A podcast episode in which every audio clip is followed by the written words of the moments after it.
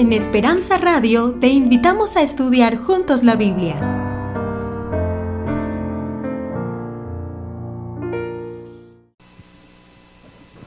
Gracias, pastor. Qué alegría estar juntos otra vez en esta noche. Podemos estudiar juntos la palabra. Comenzamos eh, durante el día sábado en la mañana, a la tarde, el domingo y hoy es lunes. Y verlos aquí me da mucho ánimo, me da mucha alegría porque sin duda han dejado ustedes casi hasta de lado el descanso para venir a este lugar. A partir de mañana queremos también darle la oportunidad a las personas que tengan motivos especiales de oración, que puedan presentarlos delante de Dios a través de un papel, a través de un escrito, y poder interceder para que la realidad del poder inagotable que hay en la oración, la, la, fuerza más, más grande que hay en el universo, no, no tiene que ver con la bomba atómica, tiene que ver con la oración, mueve el brazo todopoderoso de Dios, también puede ser real aquí en nuestra iglesia en San José. Y ustedes recuerdan bien lo que estudiamos el día eh, sábado en la mañana, ¿verdad? Un hombre, un personaje llamado Felipe y el proceso de Felipe en su ministerio y servicio al Señor Jesús. Primero Dios le encomendó que atendiera a las viudas y a los huérfanos, después que fuera a Samaria a predicar el Evangelio, después a trabajar con un etíope, eunuco, y después de ahí se fue a Soto y siguió predicando hasta Cesarea y se encontró con el que había sido casi el criminal, el asesino de eh, Esteban, Saulo de Tarso, y lo hospedó en su casa. Y el poder transformador de Dios significó no solamente bendición para Felipe, sino también para que sus hijas se volviesen en predicadoras de la palabra. Las tres hijas, perdón, las cuatro hijas, dice las Sagradas Escrituras que profetizaban. A la tarde también tuvimos el estudio de la Biblia y hablamos acerca de encuentros. Hablamos acerca de las personas con las cuales ustedes se encuentran. algunos encuentros nos, nos producen alegría. Recuerdo cuando Carmencita se enamoró mucho de mí, ella vivía más o menos a 1500 millas de distancia y me dijo un día, quiero que me vengas a ver. Carmencita tiene una hermana gemela. ¿verdad? Son las dos bien, bien parecidas, antes más que ahora. Ahora una comió más que la otra, no le dije cuál de las dos. Eh, y, eh, y, quería, quería verla, quería encontrarme con, con, con, Carmen, así que tomé un bus, viajé como 20 horas y llegué al gran lugar el gran encuentro, ¿verdad? Qué bonito. Miré por la ventana del bus y ahí vi a la familia de Carmencita esperándome. Estaba el papá, estaban las hermanas y, y era el encuentro, la primera vez que Carmen me presentaba también a su familia. Pero ¿cuál fue mi gran problema? Que cuando me bajo del bus y abrazo a una de las dos, me asusté porque pensé que había abrazado a la equivocada, porque eran tan parecidas las dos. Dije, pregunté, ¿cuál ¿cuál eres? Y me dijo, no, no, soy la correcta, eh, estás bien encuentros, ¿verdad? Y cuando usted se encuentra con Jesús descubre algo, el, amor, la, misericordia, el poder de Cristo, pero también descubres algo, lo estudiamos ayer, la indignidad del pecado. Satanás nos llevó a apartarnos de Dios, pecar es desconexión de Dios, pecar es alejarnos de Él, pecar, dijimos también ayer, es transgresión de lo que Dios mismo nos dio, su propia ley, la quiere grabar en nuestro corazón y ahora desea un nuevo inicio. ¿Dónde surge el adulterio? Dónde surgen los homicidios, dónde surge el crimen, dónde surge eh, que padres abandonen a sus hijos, de dónde surge que hijos inclusive maten a sus padres, de dónde surge el aborto, de dónde surge el dolor de, de destruir el cuerpo, justamente de una herencia que usted y yo traemos de pecado. Todos la traemos, nadie la puede evitar, la traemos. Hemos sido formados con una naturaleza pecaminosa y ese encuentro ahora con nuestra realidad nos tiene que llevar a un paso más adelante y es ahora qué hacer en cuanto a esa realidad, cómo, cómo solucionarlo. Tenemos una disyuntiva, tenemos un conflicto, tenemos una realidad que, que reconocemos que es, pero ¿cómo lo soluciono ahora? Ese es el tema de esta noche. Vamos a abrir nuestra Biblia en el Evangelio, perdón, en la epístola de Juan, primera de Juan, donde hemos iniciado durante toda esta semana nuestros estudios y va a ser así hasta el final, primera de Juan, y vamos a estudiar hoy a partir del capítulo 3. Pero antes de leer, permítanme tener una oración. Querido Padre, gracias por el hermoso grupo de hermanos, de amigos, de visitas, invitados que tenemos aquí en esta noche. Gracias porque dejaron de lado sus actividades habituales en la semana y decidieron que era lo más importante venir a este lugar. Por lo tanto, queremos que tú también te manifiestes, que vengas aquí, Señor, que, que te hagas presente. porque vinieron por ti, no por mí.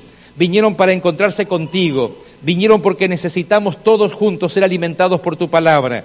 En un mundo lleno de descrédito, de, de tanta violencia, de tanto dolor, de tanto crimen, donde podemos observar casi en vivo y en directo como hay personas que son decapitadas, otros mutilados, otros torturados, otros prendidos fuego, gente que mata tan solo por lo que dice por su Dios, por su fe.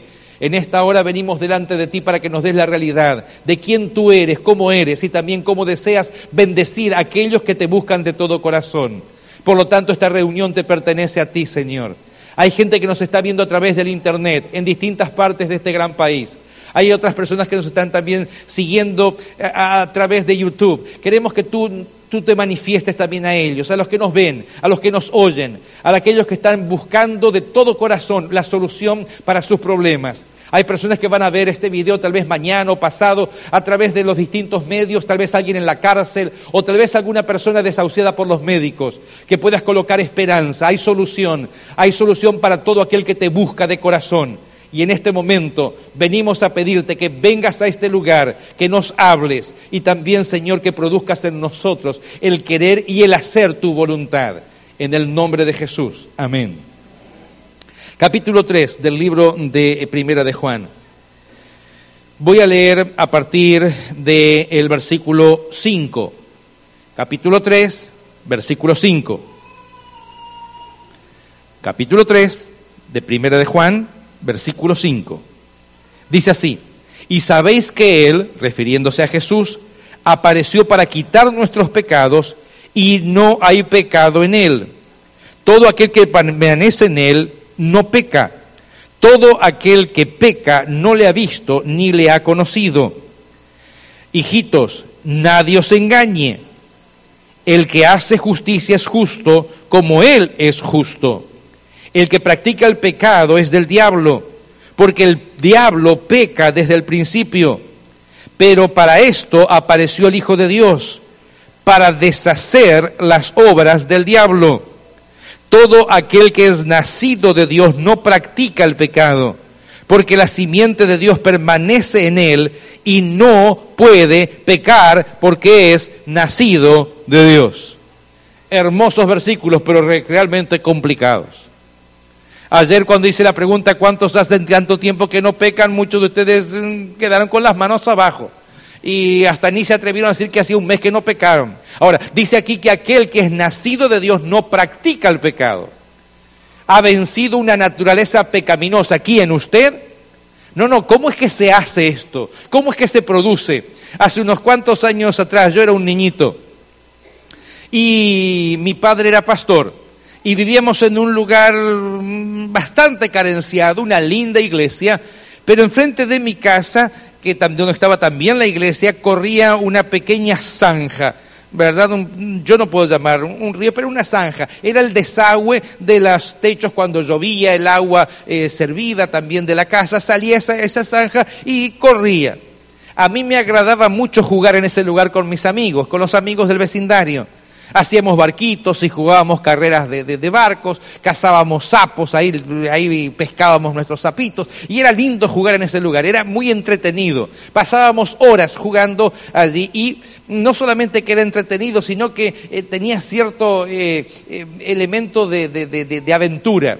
¿Por qué? Porque intentábamos mm, saltar de un lado al otro y cada uno quería ver quién saltaba más lejos, ¿verdad? Y lo practicábamos siempre y marcábamos el lugar de la saltada y saltar por encima del agua era tan bonito, tan lindo. Ese agua lodosa, fango había ahí, pero siempre lo evitábamos y jugábamos ahí durante horas. Un día sábado en la mañana, eh, al, prepararnos para ir a la iglesia, mi madre siempre al primero de los hijos que preparaba para ir a la iglesia era a mí. Y yo salía a, esperar a mi padre, a mi madre, a mis hermanas para subir al carro e irnos hasta la iglesia. Y, era lindo el, lugar, era lindo el momento. Y, yo salía afuera bien vestido, perfumado, era el único día en la semana que me ponían perfume, unos zapatos nuevitos, bonitos también, unos calcetines blancos, un pantalón cortito porque el lugar era muy caluroso, una camisita y ahí yo estaba esperando que vinieran para ir a la iglesia, pero no salían. Miraba para atrás y no salían. Y, vi la, la zanja donde yo jugaba siempre y pensé, voy a saltar. Pero dije, no, no voy a saltar, hoy es sábado. hoy es sábado, no voy a saltar. Y miraba para la puerta, pero no, no venían. Y dije, bueno, voy a saltar. No, no, no, hoy es sábado. Así que, y, no venían. Y, yo miraba y no venían. Y, y después pensé, pero no hay ningún mandamiento que diga no saltarás en sábado. Así que dije, ¿por qué no voy a saltar? Si siempre salto, yo sé saltar, solamente salto para acá, vuelvo para acá y todo listo y yo estoy contento, feliz. Y, cada vez que yo saltaba me sentía como que estaba volando, como que me iba y me sentía tan bien. Así que tomé impulso para atrás, miré la puerta, no venía nadie, así que corrí y cuando voy a dar el salto piso la grama con zapato de suela abajo de, cuero, ¿verdad? Rasbalo en la, en la grama y caigo en el medio de la zanja. Eso era lodo puro. Yo nunca fui muy alto, no piense que es un problema de ahora, nunca fui muy alto. Así que cuando intenté sacar el primer pie, eso era lodo, lodo, lodo, pero no lodo común, lodo podrido, con mal olor que está ahí. Usted sabe dónde están los renacuajos, las ranas y los sapos, ahí ese es el lugar. Así que saqué el primer pie, saqué el segundo pie, me vi, dije, ay, ay, ay, corrí hacia una llave de agua que estaba allí, abrí la llave de agua, comencé a lavarme los pies cuando en ese momento se le ocurre a mi padre salir. Y se da vuelta como siempre dice la gente cuando va a la iglesia, apúrense que estamos tarde. Mi padre llegó, cerró la llave de agua, subo al carro, teníamos un carro pequeñito para colmo. Me subo al carro, me coloco en una esquinita y dije, ay señoras, milagro que no me vean. Sube mi hermana, mi otra hermana, sube mi padre, sube mi madre, dice, vamos a orar, Señor, acompáñanos a la iglesia, bla, bla, bla, en el nombre de Jesús, amén, coloca y salimos todos. Íbamos bien hasta que mi hermana dice, mamá, hay algo que huele mal acá adentro yo no sabía cómo hacer. Mi hermana me miró, la miré, puse la mirada más compasiva que pude, pero justamente se había sentado al lado mío la hermana con la que yo no me llevo demasiado bien, de esas que usted siempre tiene algo. Y me mira, la miro, la mira, me mira, y cuando miró para abajo vio el lodo en la carpeta del carro, en la alfombra del carro, vio que yo estaba... Y intenté suplicarle como, como un cordero que va al matadero que no diga nada. ¿Y usted qué cree? Mamá, es José, apesta. El resto de la historia es muy triste, no se la voy a contar. Condición. ¿Cuál es la condición? El pecado apesta. El pecado apesta, es nuestra condición, es real. No, no, usted intenta a veces algunos ir al psicólogo, que le digan que, está bien, que no está mal, pero hey, hay algo que no te deja dormir, tomas una pastilla, tomas esto para poder dormir, tomas para poder levantarte, la gente, tú quieres que te explican que estás bien, tenías razón con lo que hiciste después de todo, mira qué injusto que fue tu esposo, o qué mala que fue tu esposa, e, es el problema de este país, o, mira que, claro, eh, han sido injustos contigo, te han maltratado, algunos intentan buscar justificativos. No, no, el problema fue que fuiste, eh, tu papá era muy malo contigo, tu mamá era muy mala contigo, el problema es que te abandonaron. Mi querido hermano, hermana, tú puedes buscar mil justificativos, pero la palabra nos asegura que si alguno está en Cristo, nueva criatura es y punto. Ahora, ¿cómo hacemos para estar en Cristo? Este es el tema que queremos desarrollar ahora. ¿Por qué? Porque dice aquí que aquel que está en Jesús ahora no practica más el pecado. O sea, lo que antes disfrutabas no disfrutas más. Si antes te gustaba andar con bachata, merengue, reggaetón y demás, ya no lo disfrutas más. Ya suena la música, antes las piernas se te movían solas y ahora parecería que las piernas ni les, llega sangre. ¿Por qué? Porque eres una nueva criatura en Cristo Jesús. Cambiaste los gustos. ¿Quién lo hace eso? Cristo Jesús. Es el milagro de Jesús. Es el milagro extraordinario de la palabra. Es el milagro extraordinario de un nombre. Solo un nombre. El nombre Jesús tiene poder para transformar a la gente. Gloria a ese nombre. Gloria a nuestro Señor Jesucristo. Para esto vamos a ir a una historia del Antiguo Testamento para, para ilustrar qué es en el momento del encuentro, cuando reconoces tu realidad, ahora la lucha hay una lucha.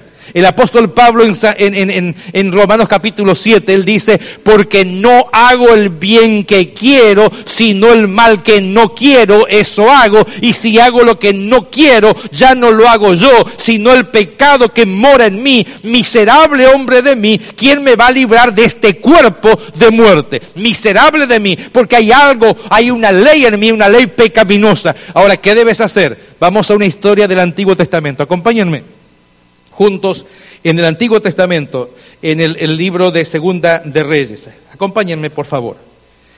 Segunda de Reyes capítulo 5. Eh, pero pastor, ¿cómo? Sí, sí, aquí en Segunda de Reyes vamos a encontrar una historia de que cómo se soluciona el problema del pecado. Segunda de Reyes capítulo 5. Voy a leer a partir del versículo 1. Segunda de Reyes capítulo 5. Busque lo que está en su Biblia. El libro de Reyes está. Pastor, la mía no lo trae. Sí, lo trae. Está después de Génesis y antes de Apocalipsis. En alguna parte está. Segunda de Reyes 5.1. Naamán, general del ejército del rey de Siria, era varón grande delante de su señor y lo tenía en alta estima, porque por medio de él había dado Jehová salvación a Siria. Este hombre, valeroso, era en extremo, pero leproso. Y de Siria habían salido bandas armadas y habían llevado cautiva de la tierra de Israel a una muchacha, la cual servía a la mujer de Naamán. Esta dijo a su señora, si rogase mi señora al profeta que está en Samaria, él lo sanaría de su lepra. Entrando Naamán a su señor, le relató diciendo, así ha dicho una muchacha que es de la tierra de Israel. Y le dijo el rey de Siria, anda, ve, y yo enviaré cartas al rey de Israel. Salió pues él llevando consigo diez talentos de plata, seis mil piezas de oro y diez mudas de vestidos. Tomó también cartas para el rey de Israel que decían así, cuando lleguen a ti estas cartas, sabe por ellas que yo envío a ti mi señor Naamán, mi, perdón, mi siervo Naamán, para que los sanes de la lepra. Luego que el rey de Israel leyó la carta, rasgó sus vestidos y dijo, soy yo Dios que mate y dé vida, para que éste envíe a mí a que sane un hombre de su lepra. Considerad ahora y ved cómo busca ocasión contra mí. Cuando Eliseo, el varón de Dios, oyó que el rey de Israel había rasgado sus vestidos, envió a decir al rey, ¿por qué has rasgado tus vestidos? Venga ahora a mí y sabrá que hay profeta en Israel. Y vino Naamán con sus caballos y con su carro y se paró a las puertas de la casa de Eliseo. Entonces Eliseo le envió un mensajero diciendo, ve y lávate siete veces en el Jordán, y tu carne se te restaurará y serás limpio. Once. Y Naamán se fue enojado, diciendo, he aquí yo decía para mí, Saldrá él luego y estando en pie invocará el nombre de Jehová su Dios y alzará su mano y tocará el lugar y sanará la lepra. Abna, perdón, Habana y Farfar, ríos de Damasco, ¿no son mejores que todas las aguas de Israel? Si me lavase en ellos, ¿no quedaría también limpio? Y se volvió y se fue enojado. ¿Qué historia? Este Namán se parecía a José Espósito, se enojaba enseguida. ¿Tenía un problema o no tenía problema? Sí, un problema incurable. Si queremos compararlo con nuestro tiempo, le daríamos tal vez una similitud con el SIDA. Un problema muy serio. Era leproso. Los leprosos en Israel tenían que estar gritando todo el tiempo inmundo, inmundo, y no podían estar con la gente. ¿Por qué? Porque es una enfermedad contagiosa. No solamente eso, él este era un alto funcionario, era un hombre valeroso y tuvo la desgracia que a una persona que aparentemente era buena, que una persona que había hecho las cosas siempre bien, que había servido a su rey, ahora le vino una desgracia, le detectaron lepra y esa lepra no solamente lo estaba matando a él, sino que también estaba afectando a toda su familia. Y había una muchachita, y usted habrá escuchado tantos sermones acerca de la muchachita, que estaba ahí y se enteró que este hombre estaba leproso. Y no solamente que se enteró, sino que la habían tomado, la habían secuestrado de Israel y la habían llevado para qué? Para que en la casa de Namán sirviese al leproso. ¿A quién? A esta esclava, a esta muchacha. ¿Por qué? Porque a los, a los sirvientes usted siempre le encarga, ¿qué cosa? La tarea que nadie quiere hacer. Sí, si usted tiene en su casa un empleado o empleada, ¿qué le va a encargar que haga? La tarea que nadie quiere hacer, que hay que sacar la basura afuera, que hay que pasar al vacuum, que hay que hacer esto. En mi casa no tenemos ni esclavo ni tenemos sirviente. Bueno, eh, yo cumplo ese rol, ¿verdad? Y lo que nadie quiere hacer en la casa, me toca hacerlo a mí. Ahora, si tuviese una muchachita en la casa, ¿qué le digo? Hey, pasa el vacuum tú, saca la basura, lava acá, haz lo otro, limpia los vidrios de la casa que nadie los quiere librar las ventanas y ahí que se ensucian. Y le digo, no toquen las ventanas porque se ensucian, no me gusta limpiarlas y a nadie le gusta limpiarlas, pero me toca hacerlo a mí. Y esta muchachita le dice, ¿ahora a quién? Le dice a, a la esposa, dice, ¿sabes qué? Estoy tratando con el leproso, estoy tratando con este enfermo.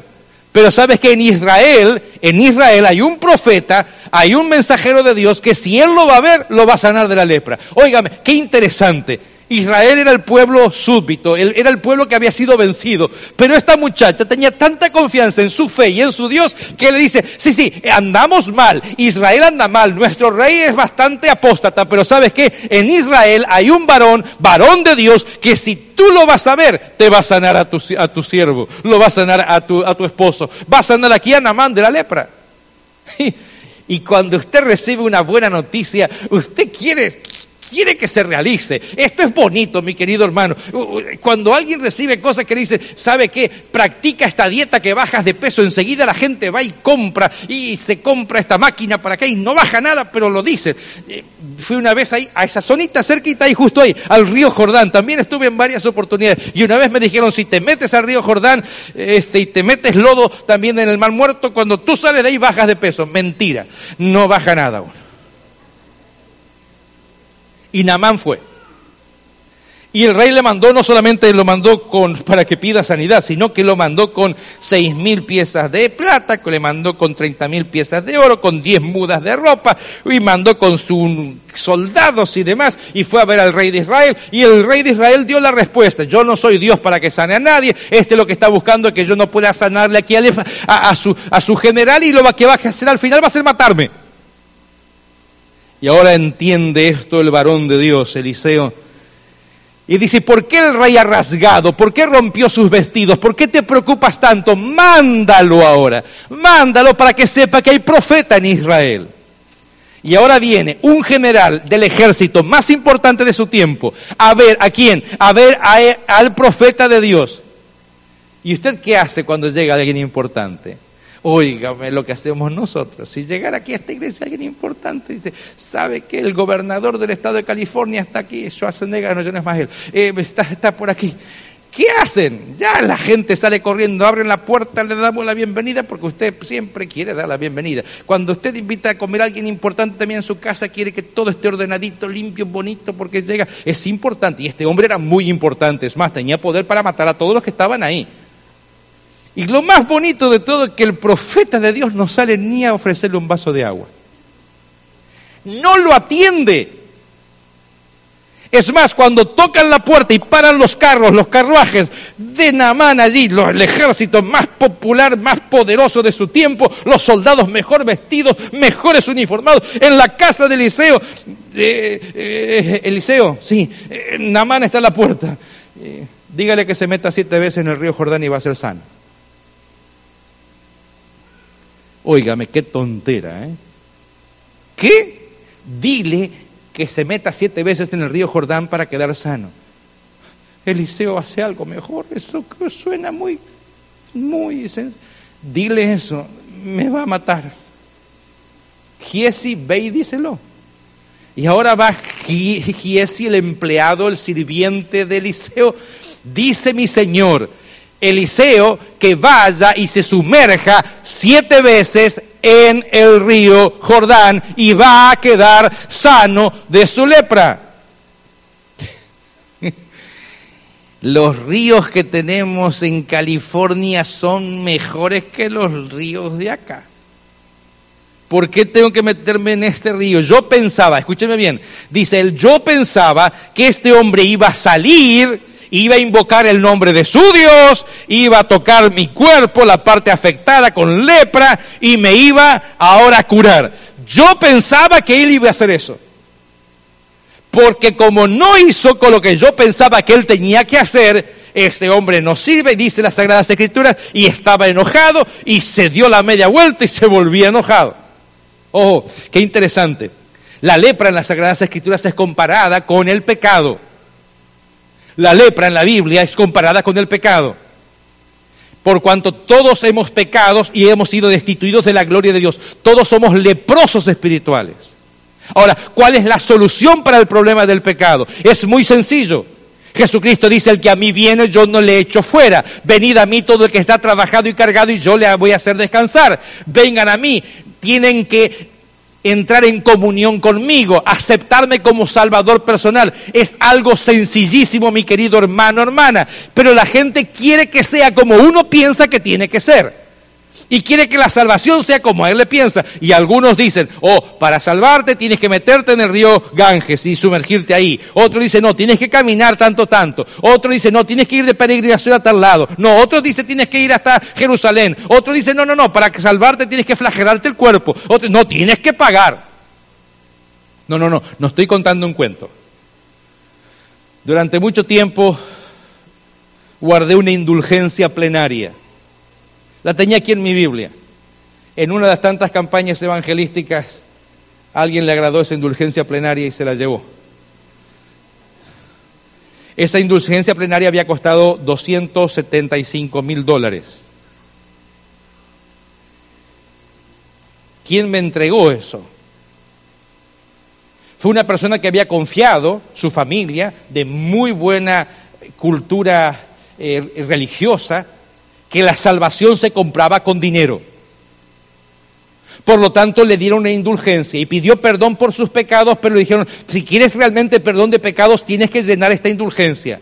Esta indulgencia tenía el sello del, del Vaticano, del Papa, sello, imprimatum, de los monjes franciscanos, porque había dado esa donación para que los, en los santos sepulcros se pudiese ayudar a la construcción de un lugar para preservar los restos antiguos de las iglesias primitivas, le había dado esa donación. Y ahora decía esa, esa indulgencia plenaria. Por lo tanto, ahora todos los pecados que han sido cometidos en el pasado, los pecados que está cometiendo en el presente y los pecados que cometa en el futuro son plenamente perdonados.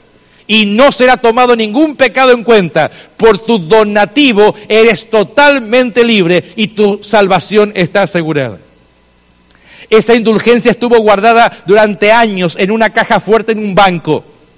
Era certificado de salvación asegurada. Era como la gente pensaba que podía salvarse. Era como alguno había ideado que podía salvarse pero en el corazón no había paz ni tranquilidad.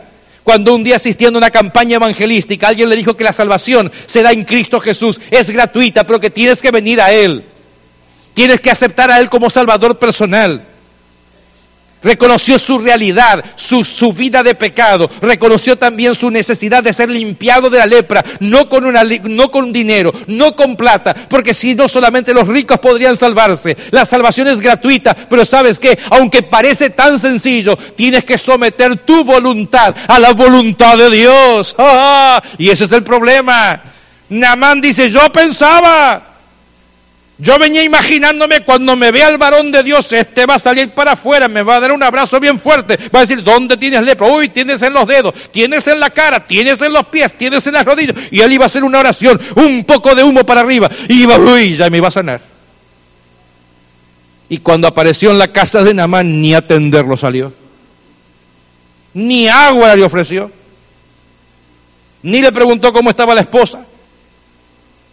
Nada le dijo, ve y lávate siete veces en el, en el río Jordán. ¿Dónde está tu Señor? No, no, Él no puede atenderte ahora. ¿Cómo que no, me puede, no te puede atender ahora? Solamente me dijo que te diga que te metas siete veces en el río Jordán. ¿Y por qué no me puede atender? Está en el fondo tomando fresco y no quiere. Está tomando piña colada ahí, tranquilo. Pero ¿cómo que soy Namán? Si él sabe que eres Namán. Él sabe quién eres. Pero dile que no va a venir. Él no gusta que le interrumpa cuando está ahí en su hamaca, meciéndose en el fondo. ¿Mm?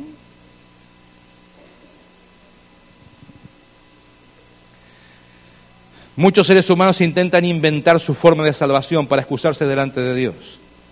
No hay camino, mi querido, que tú puedas inventar, que pueda cambiar el camino de Dios. Hay solamente un camino de salvación y es Cristo Jesús, no hay otro, es el único. Pero tienes que ir a Él, no solamente reconociendo tu realidad, sino que ahora tienes que ganar una batalla de renuncia escúchame bien, de renuncia a lo que a ti te parece que es lo como Dios tiene que obrar. Y tienes que caer en sus brazos de amor y misericordia en forma incondicional. Voy a colocar un ejemplo para esto. Todos saben ustedes que tenemos con Carmencita tres hijos. Rominita, que es la primera niñita que nació.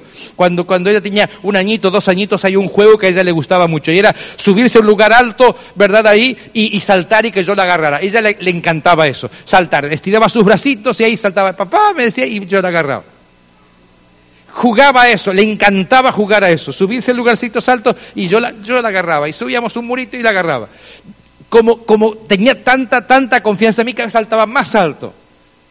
En cierta oportunidad la niñita subió solita ahí con sus rodillitas hasta un lugar alto, me, me miró y dice, papá, y yo estaba lejos de ella, papá, y saltó. Con la agilidad que me caracteriza, la alcancé.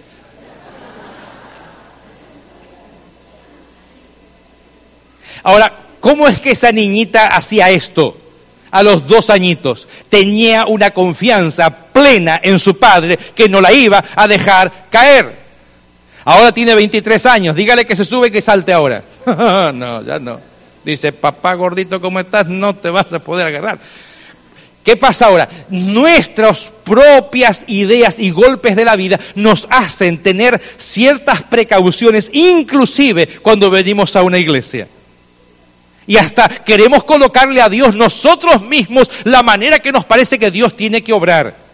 Dios te trajo aquí a través del Espíritu Santo en esta noche. No, no, no me cabe ninguna duda Dios te trajo aquí. Ahora hay un encuentro con Él. Y ahora Dios quiere decirte a ti, mi querido amigo, amiga, mi querido hermano y hermana, que tienes que vencer una lucha. ¿Cuál es? La lucha no es contra el diablo. La lucha no es ni siquiera contra el alcohol ni contra las drogas. La lucha no es contra el adulterio. La lucha no es contra el robo. La lucha no es contra las cadenas que los seres humanos han inventado. No, no. La lucha es contigo mismo ahora. De saltar, pegar el salto a los brazos de Cristo y dejar de lado tu propia idea. Oh, Naamán iba furioso, se iba enojado. ¿Y qué le dijo uno de sus siervos? Miren, capítulo de 5, versículo 13. Mas sus criados se le acercaron y le hablaron diciendo, Padre mío, Naamán, si el profeta te mandara alguna cosa complicada, ¿no lo harías?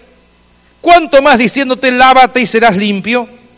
Él entonces descendió y se zambulló siete veces en el Jordán conforme a la palabra del varón de Dios, y su carne se volvió como la carne de un niño y quedó. ¿Cómo quedó? ¿Cómo quedó? Dígalo, ¿cómo quedó? ¿Cuándo quedó limpio? ¿Cuándo? ¿Cuándo? Cuando hizo lo que se le dijo que tenía que hacer. Oh, gloria a Dios. ¿Sabe qué? Se metió la... ¿Por qué le dijo siete veces? Este Eliseo era cabeza siete veces. Se metió la primera vez y pensó, bueno, capaz que si me meto la primera vez, tres dedos va a estar bueno. Se metió la primera vez y los dedos estaban igual. Le faltaba la nariz. Metió la cabeza. ¿Eh? Tengo nariz. ¡Ay, qué horrible que está hermano! Horrible está. Segunda vez. Tercera vez. ¿Se lo imagina usted a Namán? Haciendo el ridículo delante de todos sus soldados, un hombre poderoso, el capital del, ejército más importante de su tiempo, desnudo, metido en un río, leproso, viéndose su condición real como estaba, enfermo de lepra, condenado a la muerte, una vez, dos veces, tres veces, no funciona, estoy haciendo el papel de tonto. Me están mirando ahí mis soldados. No anda. Te dijo siete. Sí, pero no funciona. Ya me metí tres. Te faltan cuatro. Cuatro, vamos. Cuatro, bien. Cinco. No pasa nada. ¿Qué hubiese pasado si a la quinta se sale? Dice, me enojo, es un José Espósito que se sale enojado y dice, esto no funciona, dame la ropa, aquí todos me están, se están riendo y me voy para Siria. ¿Cuándo quedó sano? Cuando se yo la séptima vez, mi querido. Gloria a Dios. a mí me sorprende la forma en la cual Dios actúa. ¿Sabe qué?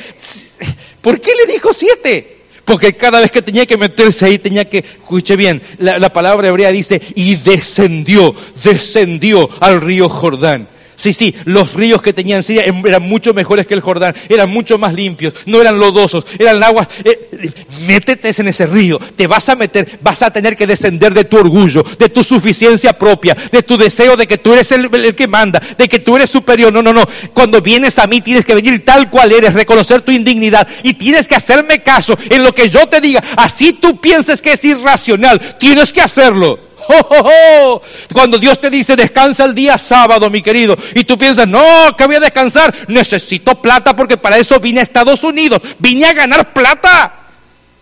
Y Dios te dice, en seis días vas a hacer mucho más dinero que en siete. No, Señor, ¿qué voy a hacer en seis más que siete? Si el, sábado me pagan overtime, me pagan part-time y me pagan más time, así que... Ah, ah, ah descansa en mi día y vas, te voy a dar más dinero. Parece ridículo.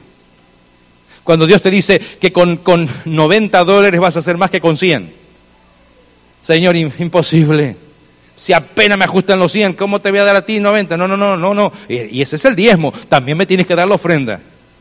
El diezmo, es, la ofrenda es tu acto de... Señor, pero no, es que no me alcanza, tú sabes, tengo que pagar la renta, tengo que pagar esto, tú sabes mi esposa, mi esposo, cómo come él, que come demasiado, mis hijos, tú sabes, Señor.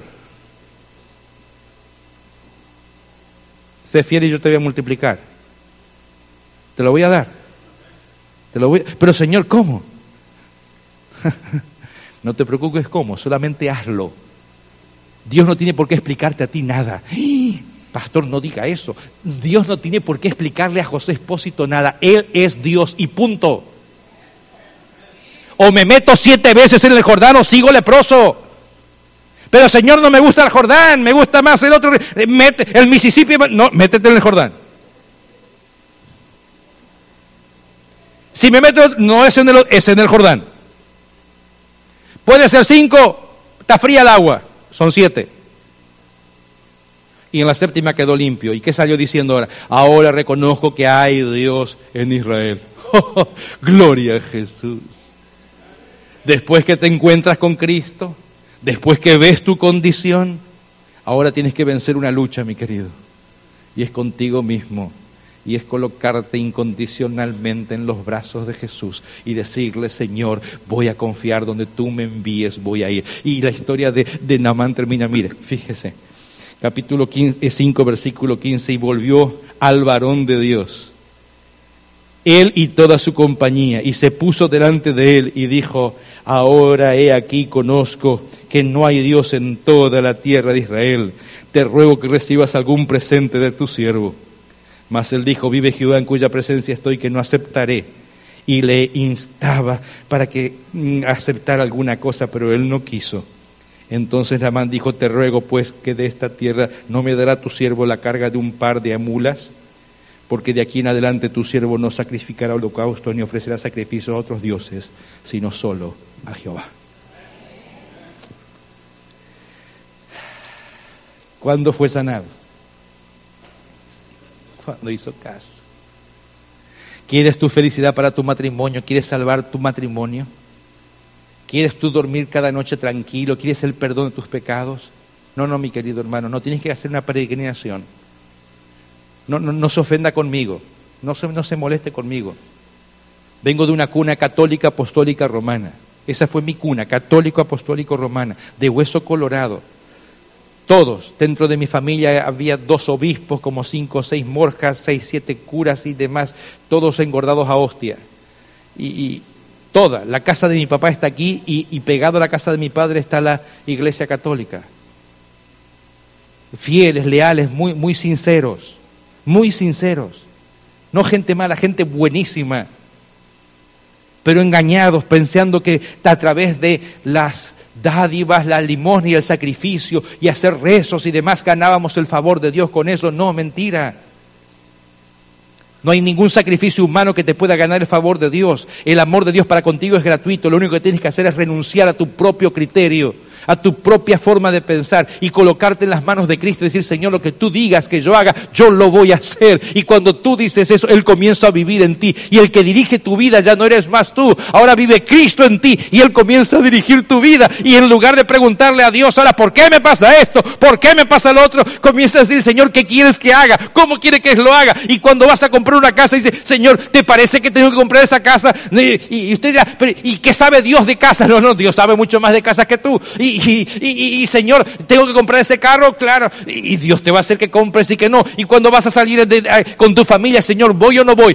¿Qué hago? Y consultas con Dios y ahora Él dirige tu vida, dirige tu matrimonio, dirige tus hijos. Tú amas realmente a tus hijos, los amas de corazón. No, no, sí, pastor, que los quiero. No, no, no, discúlpame. De verdad te pregunto, ¿los amas? Tráelos a la iglesia si los amas. Ven con ellos a la iglesia si los amas.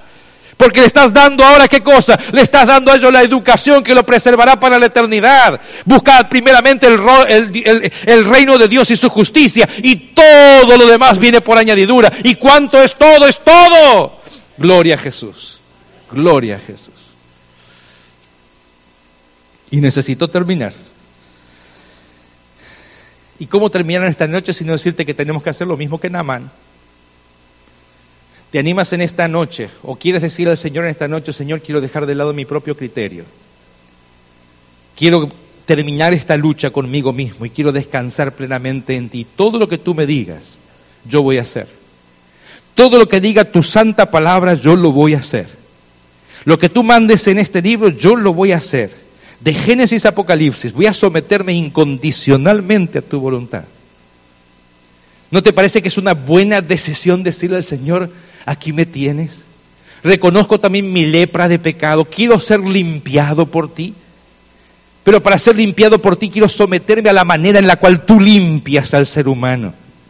La manera en la cual tú actúas. La manera en la cual tú puedes fortalecer mi matrimonio, mi hogar la manera en la cual tú puedes salvar a mis hijos, la manera en la cual tú puedes salvar, Señor, a mis padres, la cual tú puedes restaurar, sanar. Dios tiene poder para sanar, Dios tiene poder para restaurar, para devolverte lo que el diablo te robó. Dios tiene poder para hacerlo, pero tienes que seguir lo que Dios dice en su palabra. No es como a ti te parece, no era como a Namán le parecía, es como a Dios, como Dios te dice que debes hacerlo. Hace unos años atrás, un jovencito de unos 17 años, más o menos, entendió lo que estoy diciendo aquí. Su padre un militar. Yo tendría más o menos la misma edad que él. Un militar formado bajo el rigor del ejército, un hombre que tenía a su cargo cantidad de soldados.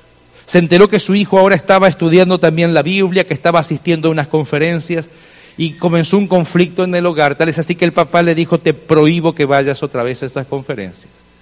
Te prohíbo que tú lo hagas, te lo prohíbo, no te permito que vayas más. Pero había algo más en ese joven que era más fuerte que inclusive la orden de su propio padre. Así que seguía asistiendo, se escapaba. Varias veces el padre lo, lo, descubrió, lo golpeó, lo maltrató. Tal es así que cuando se enteró que las cosas iban cada vez más serias, el padre un cierto día le dijo, hijo, aquí esto se terminó. Se terminó. Lo encerró en el cuarto de su casa. El muchacho se escapó. Así que el próximo paso que dio su, padre fue colocarle un grillete en, el pie y atarlo con una cadena a la, cama. y, podía caminar, ir hasta el baño y tenía que volver ahí para que no se escapase el muchacho. No pasó mucho tiempo que logró zafarse, abrir su candado, salió, fue un viernes de noche. Ese viernes de noche había justamente bautismo. Y el joven llegó y me dice, José, me quiero bautizar. Le dije, no, querido, ¿cómo te vas a? No, mira, me escapé, me quiero bautizar, entendí. Es más, cuando estoy en la casa, me pasé leyendo la Biblia, entiendo el plan de Dios para mí, quiero ser perdonado, quiero ser salvo en Cristo, me quiero bautizar. El que dirigía la campaña evangelística lo colocó en la lista de bautizos y lo bautizó ese mismo viernes en la noche. Él estaba secándose en un lugar y yo aparecí con un secador de pelo. Y así que lo conecté y dije, hay ni que te voy a secar el pelo. Y me dice, ¿por qué me vas a secar el pelo? Le digo, para que no se dé cuenta tu papá. Y me dice, ¿por qué no se tiene que dar cuenta de mi papá? Le digo, querido, si por tan solo venir ya te casi te mata, imagínate si se entera que te bautizaste, te mata del todo. Me dice, no, no te preocupes, yo, yo, yo le voy a decir que me bauticé. ¿Cómo que le vas a decir que te bautizaste? Si yo no lo hago, estaría engañando. Y yo ahora soy cristiano, yo no puedo engañar más. Le digo, pero estás mal. Y eso no es engañar, eso es quedarse callado, eso es sabiduría humana.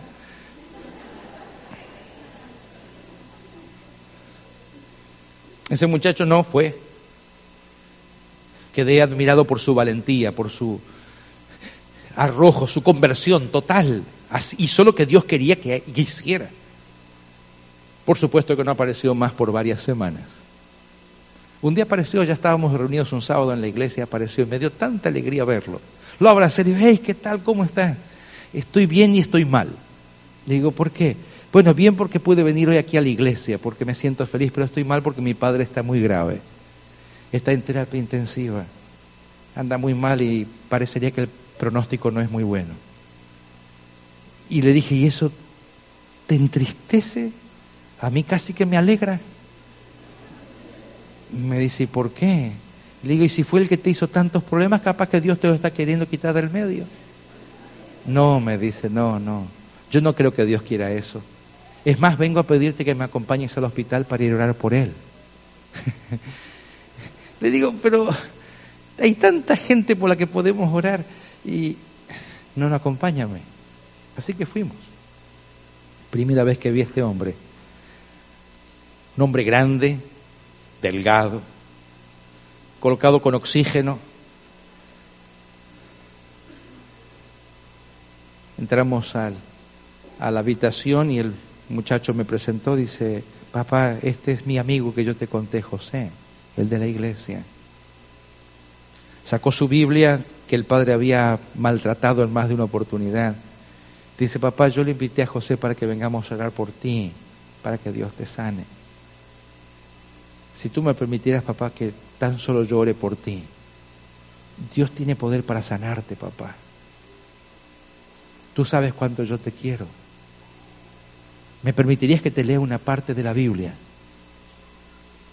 Y por primera vez este militar osco, que sabía tratar con, con gente ruda, comenzaba a derretirse en esa cama.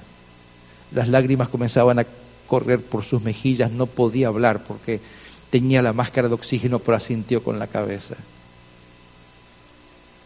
El joven leyó una porción de la Biblia y después tomó la mano de su padre, yo tomé la otra. Me pidió que orara y yo oré, pero después de eso oró él. Jamás podré olvidar su oración. Una oración mezclada con lágrimas, pidiendo a Dios que restaurara al papá, que lo levantara de esa cama, que le devolviera energía ¿Quién puede hacer eso sino aquel que se ha encontrado realmente con Jesús, que dejó de lado su propio bienestar para colocar ahora a Dios en, su vida y manifestarlo a los demás? Oh, terminamos de orar. El hombre quedó conmovido, la esposa estaba también allí. Nos fuimos y como tres, cuatro meses después de este incidente, un sábado en la mañana, se abre la puerta de la iglesia y entra este hombre con su hijo, con su esposa, con una hija por primera vez entrando a la iglesia adventista del séptimo día, recuperado y sanado. El pastor estaba terminando de predicar cuando levantó la mano el hombre y dice, discúlpeme, yo no soy aquí de esta congregación, pero vengo aquí a este lugar porque es un templo que se dedicó para Dios y vengo a pedirle perdón a Dios. Y quiero pedir públicamente perdón a mi hijo, porque casi mato a golpes a aquel que un día iba a estar rogando a Dios para que me sanara mi hijo no es solamente mi hijo, mi hijo ha sido mi sanador. Y no solamente eso, he descubierto que Jesús ha sido poderoso, tan poderoso en él, que ninguna cosa le ha podido, él he podido hacer para que se aleje de Cristo. Meses después de esto, el hombre se bautizó, su hija y su esposa. Meses después de esto, nos salimos del lugar volví a ese lugar ya ahora no más como un joven, sino que volví como evangelista de, ese territorio. ¿Y cuál fue mi sorpresa? Llegar a una ciudad y encontrar ahora a este muchacho, compañero mío en ese tiempo como médico, médico cristiano atendiendo las necesidades de una población muy pequeña, donde teníamos una iglesia, su padre ahora como director de diáconos de la iglesia, ya con cierta edad, su madre también, su hermana apoyando el ministerio de este joven. ¿Quién hace esto? Mi querido hermano, cuando tú te bajas de tus propias ideas, cuando tú te bajas de lo que tú piensas y cuando tú te sometes incondicionalmente a la voluntad de Dios, no hay límite para el poder de Dios. No hay límite. Lo que a ti te parece que es imposible, de las personas que son irrescatables, que, que no tienen solución, Cristo tiene poder, prueba con Jesús y vas a ver que Él tiene poder. Lo que a ti te parece, no, no, e, e, ese no, no, Dios tiene poder para hacerlo. Si pudo sanar y salvar a un pecador en la cruz misma que moría como criminal, que moría como asesino y lo pudo salvar ahí en el último instante de su vida. Si pudo tener tanta piedad para un hombre tan, tan malvado, tan, tan malo, que mataba cristianos como Saulo de Tarso, si tiene tanta piedad para, para transformar mi vida, para que le sirva a Él, ¿no podrá hacer eso con la gente que hoy le busca de corazón? Sí que tiene poder, pero ¿sabes qué? Tienes que probar con Jesús, tienes que venir a Él. Y voy a terminar con una oración. Pero quiero orar por todos nuestros invitados. Ayer vinieron aquí adelante diciéndole al Señor Jesús no solamente que reconocían su pecado, sino que también reconocían que se habían encontrado con Él. Y hoy tienen que venir aquí al frente para decirle, Señor, lo que tú digas que yo tenga que hacer, lo quiero hacer. Voy a terminar mi lucha. Voy a someterme a tu palabra, a tu voluntad. Voy a hacer tu voluntad. ¿Les parece que es una buena decisión? ¿Le parece que usted o, quiere ser como una mano y volverse y decir, no, no, no, no me gusta? ¿O quiere bajar en, esta noche al Jordán, meterse ahí adentro y zambullirse siete veces para quedar limpio? Yo quiero que tú lo hagas. Te lo ruego de corazón, porque Cristo te ama tanto que te trajo aquí para que tú puedas hacerlo. Nuestra hermana va a cantar. Pero puedo pedir a todos nuestros invitados que vengan aquí adelante, aquellos que quieren participar de esta oración ahora de entrega, de sometimiento a la voluntad de Dios. Puedo pedirles que se levanten de sus bancas y vengan aquí al frente en este momento. Hágalo ahora. ¿Quién es el primero o la primera que se va a poner en pie? Gloria al Señor. Amén. Amén. Vengan aquí al frente. Amén. Mira allí qué bonita decisión. Cante mi querida hermana y todos nuestros invitados. Amén.